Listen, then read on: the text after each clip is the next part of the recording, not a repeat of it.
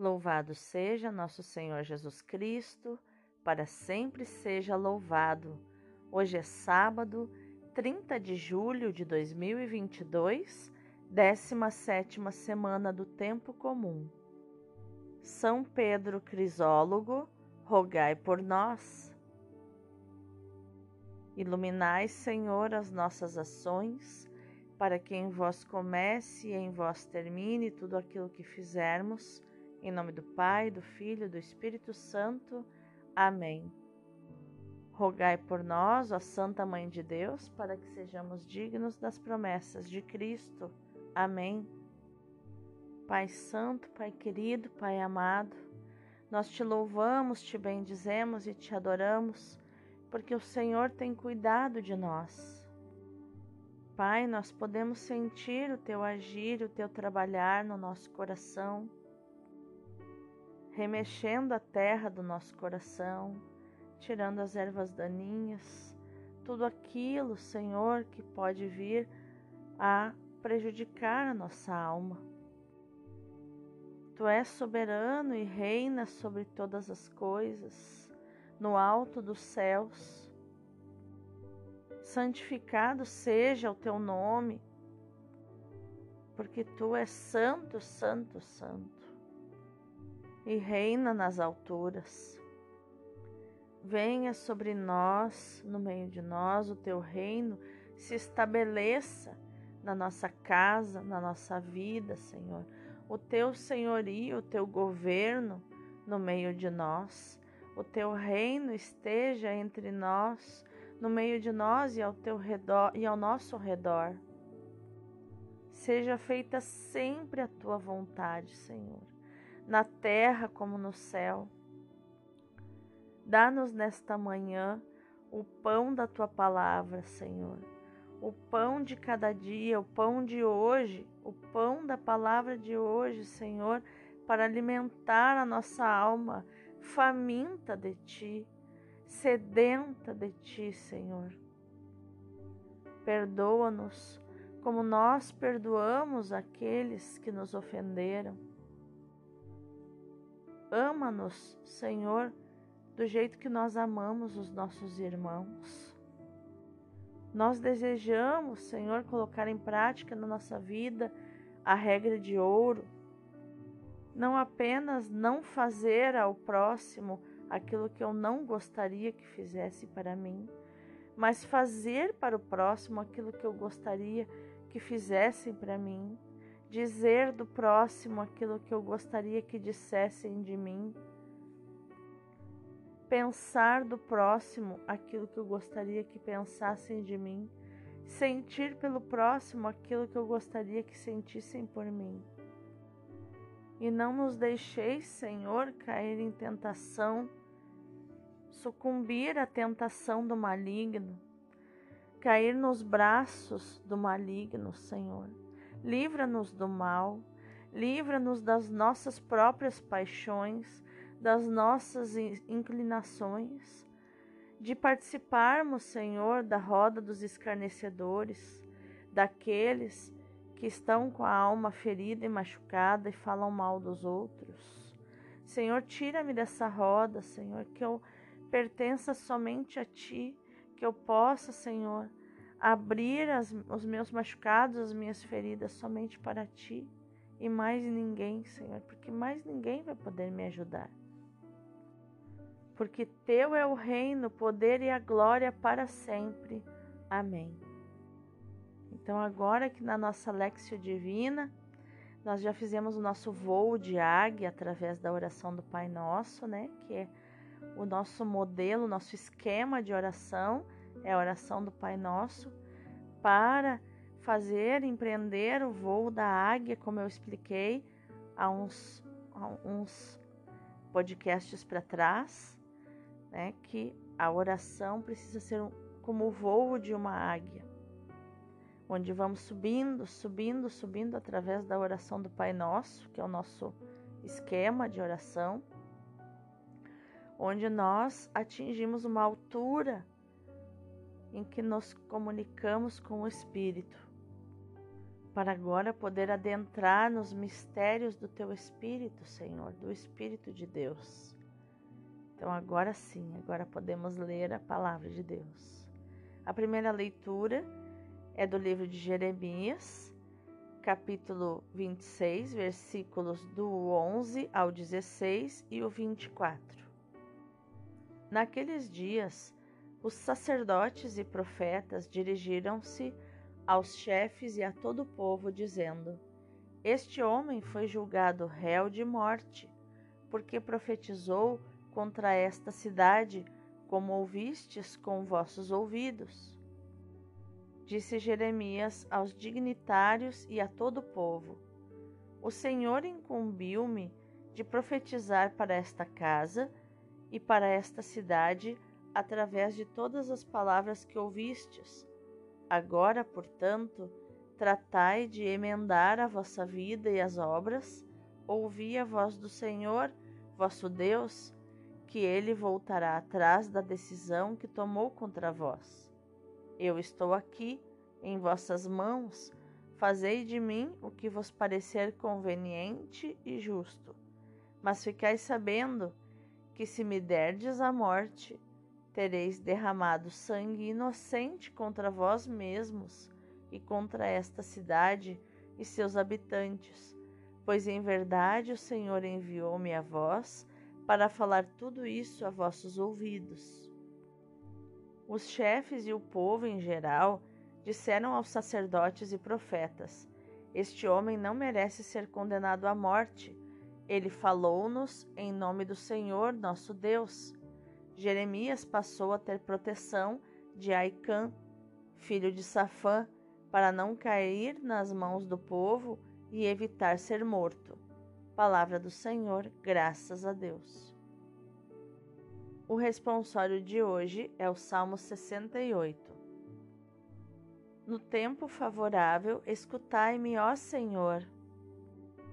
Retirai-me deste lodo, pois me afundo Libertai-me, ó Senhor, dos que me odeiam, e salvai-me destas águas tão profundas.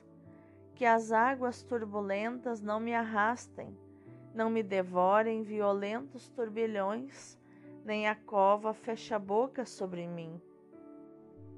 Pobre de mim, sou infeliz e sofredor, que vosso auxílio me levante, Senhor Deus Cantando eu louvarei o vosso nome, e agradecido exultarei de alegria.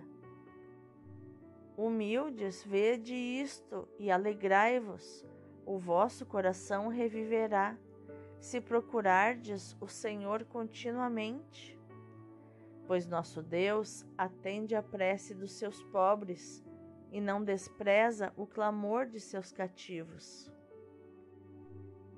No tempo favorável, escutai-me, ó Senhor. O evangelho de hoje é Mateus 14, do 1 ao 12. Naquele tempo, a fama de Jesus chegou aos ouvidos do governador Herodes. Ele disse a seus servidores: É João Batista que ressuscitou dos mortos, e por isso os poderes miraculosos atuam nele. De fato, Herodes tinha mandado prender João, amarrá-lo e colocá-lo na prisão por causa de Herodíades, a mulher de seu irmão Filipe. Pois João tinha dito a Herodes: não tinha permitido tê-la como esposa.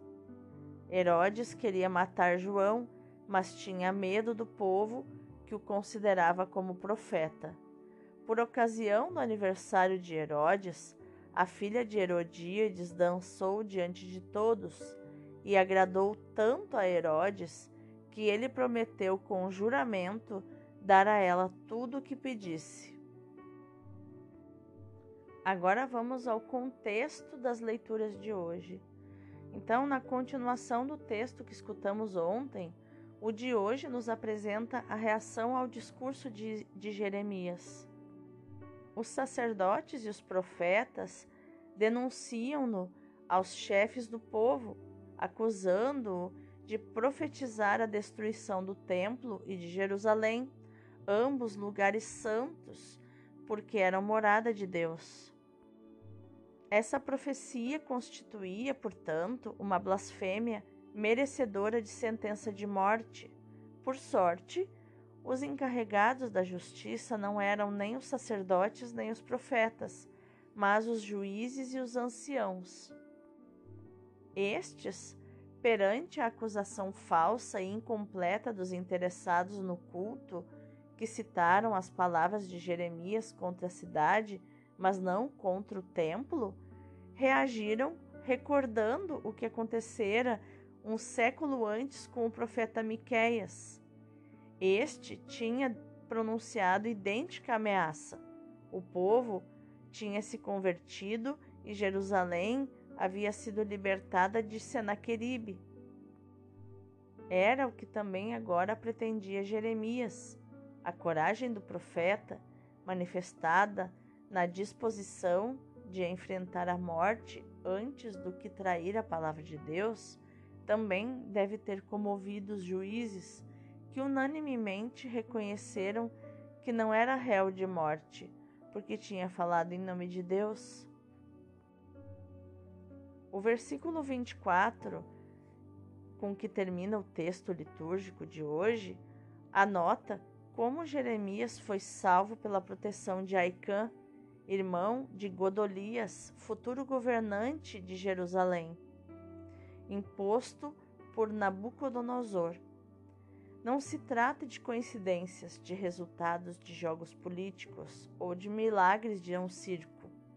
São acontecimentos e circunstâncias através dos quais se manifesta a ação salvífica de Deus que havia garantido ao profeta eu estarei ao teu lado, como nos diz Jeremias 15, 20. E é assim que o profeta do Salmo exercita sua paciência, ele diz: No tempo favorável, escutai-me, ó Senhor. Eu estou me afundando, vem em meu socorro. Né? É um, um salmo que solicita a presença de Deus que se queixa com Deus. Já no evangelho de hoje, nós vemos o relato de Mateus sobre o martírio de João Batista, mais sóbrio que o de Marcos, né, que é Marcos 6,14, que tinha toda uma um de, as cenas detalhadas, né, como se fosse uma telenovela né, o que aconteceu no palácio do rei Herodes. E o relato de Mateus se baseia na história, pois se trata de um acontecimento datado no tempo de Herodes Antipas, filho de Herodes Magno, né, chamado o Grande, a quem os romanos reconheceram jurisdição sobre a Galileia e a Pérea, no norte da Palestina. A decapitação de João Batista é motivada pela sua intransigência moral e pela sua forte personalidade. O profeta não se amedrontava diante de nada nem de ninguém quando se tratava de denunciar a imoralidade. Não se amedrontou sequer diante de Herodes, que, tendo repudiado a sua consorte, a sua esposa, tomou por esposa a mulher do seu irmão, Herodíades. Herodes continua contendo a sua vontade de vingança, porque ele temia uma rebelião popular. Mas Herodíades não se preocupava com isso.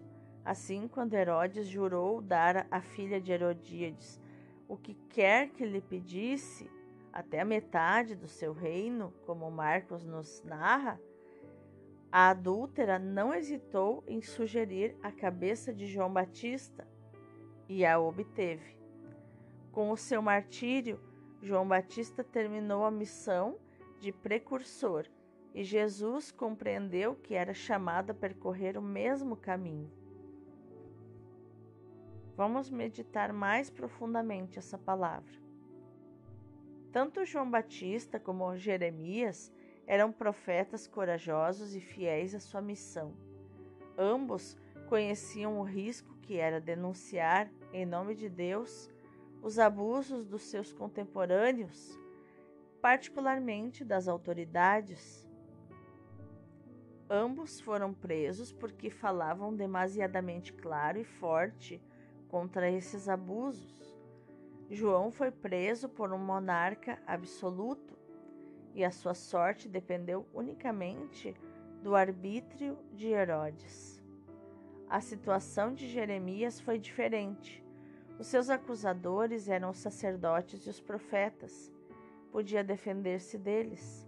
E começou por afirmar que a sua profecia não era fruto da sua mente, não era uma mensagem inventada, mas palavra de Deus ao povo. Depois acrescentou que essa palavra não era uma afirmação absoluta, mas uma ameaça condicionada. Se o povo arrepiasse caminho, seria salvo.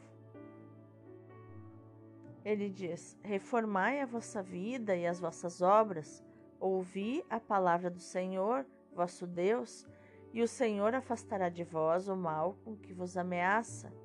Ele diz no versículo 13. Estas palavras do profeta redimensionavam a situação e constituíam um insistente convite à conversão. Jeremias concluiu afirmando que condená-lo só piorava a situação, porque matar o enviado de Deus aumenta a culpa. Se me condenardes à morte, sereis responsáveis pelo sangue inocente. Perante essas palavras, os chefes e o povo rejeitaram a acusação dos sacerdotes e profetas. Jeremias não foi condenado à morte e pôde continuar o seu ministério. Já no caso de João Batista, o capricho de Herodes, ou mais exatamente, a sua fraqueza, com a perfídia de Herodíades, que a palavra perfídia significa fazer o mal pelo próprio mal, né? É ter o prazer de fazer o mal levaram a melhor.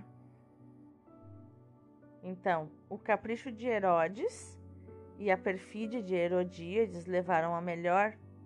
João Batista, testemunha da verdade, foi calado, foi morto, sem poder se explicar, sem ter quem o defendesse, sem ter direito à defesa. Julgamentos semelhantes ao de João Batista se repetiram muitas vezes ao longo da história e continuam a se repetir ainda hoje, as perseguições são inevitáveis para quem anuncia a verdade de Deus. A verdade incomoda, assim como o amor, porque implica em renúncia aos próprios interesses egoístas e exige abertura aos outros. Jesus disse aos seus discípulos: Felizes os que sofrem perseguição por causa da justiça. Vamos orar? Senhor Jesus, dá-me a coragem do teu precursor. Muitas vezes me acanho quando sou chamada a dar testemunho da fé, a denunciar os abusos da sociedade de que faço parte. O medo de ser incompreendida, de ser rejeitada, de ser abandonada. O medo de perder alguns amigos me travam a língua para falar a verdade que precisa ser dita e me paralisam as mãos para agir de modo coerente com o Evangelho que, apesar de tudo, eu quero viver. Infunde em mim, Senhor, o teu espírito de fortaleza que me aqueça o coração, me encha de uma alegria mais forte do que o medo me faça testemunha corajosa da verdade que és tu, Senhor. Amém. Vamos contemplar essa palavra. São João Batista entrega-se à penitência e à reparação pelo seu povo, como os profetas. Como Jeremias é santificado no seio de sua mãe, ele é um novo Elias, predito por Malaquias Desde a sua infância, ele se entrega à penitência. Não beberá nem vinho, nem cidra, diz o anjo a Zacarias. Passa a sua adolescência no deserto, está vestido com uma túnica de peles de camelo apertada. apertada por um cinto de couro, come mel silvestre e gafanhotos. Que fostes ver no deserto? diz Jesus aos seus discípulos. Não é um homem molemente vestido, é um anjo que não come nem bebe. Isso está em Mateus 11, 18. Nosso Senhor exprime assim a extrema mortificação do precursor. É um profeta ascético. São Bernardo o chama de patriarca, o mestre e o guia dos religiosos. Como os religiosos contemplativos, João Batista amou a solidão, a oração, a penitência. Como os religiosos apostólicos, João Batista pregou a todas as classes da sociedade, reconduziu um grande número de pecadores, conduziu as almas a Jesus Cristo. Imitemos a sua penitência e o seu zelo. São João Batista foi, mártir da pureza ele amava ardentemente a virgindade. Viveu virgem, não podia sofrer a visão da impureza. Atacava nos seus discursos todas as desordens de costumes, sem medo de ofender os grandes. Censurou mesmo a Herodes. Censurou mesmo a Herodes por ter tomado por esposa a mulher do seu irmão ainda vivo é esta firmeza apostólica e este amor da pureza que lhe atraíram a perseguição e lhe valeram o martírio, custavam a sua vida. João Batista, como um bom adulto, com uma fé madura, pagou o preço por ser, por amar a verdade e dizer a verdade sem filtro.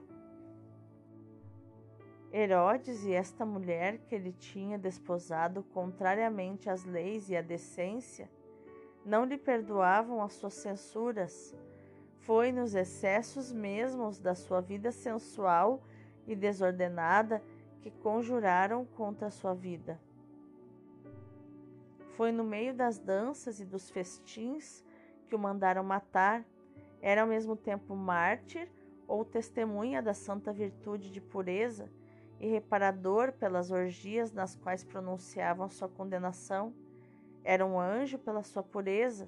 O Evangelho e os profetas dão-lhe esse belo título: Enviarei o meu anjo diante do Messias, tinha dito o Senhor na profecia de Malaquias. Nosso Senhor mesmo faz aplicação dessa profecia. Foi ele, diz, que o profeta disse: Enviarei um anjo diante de vós para vos preparar os caminhos. Que nossa ação no dia de hoje seja meditar, proclamar e viver esta seguinte mensagem: Dai, Senhor, a vossa igreja profetas e santos. Deus abençoe o teu dia.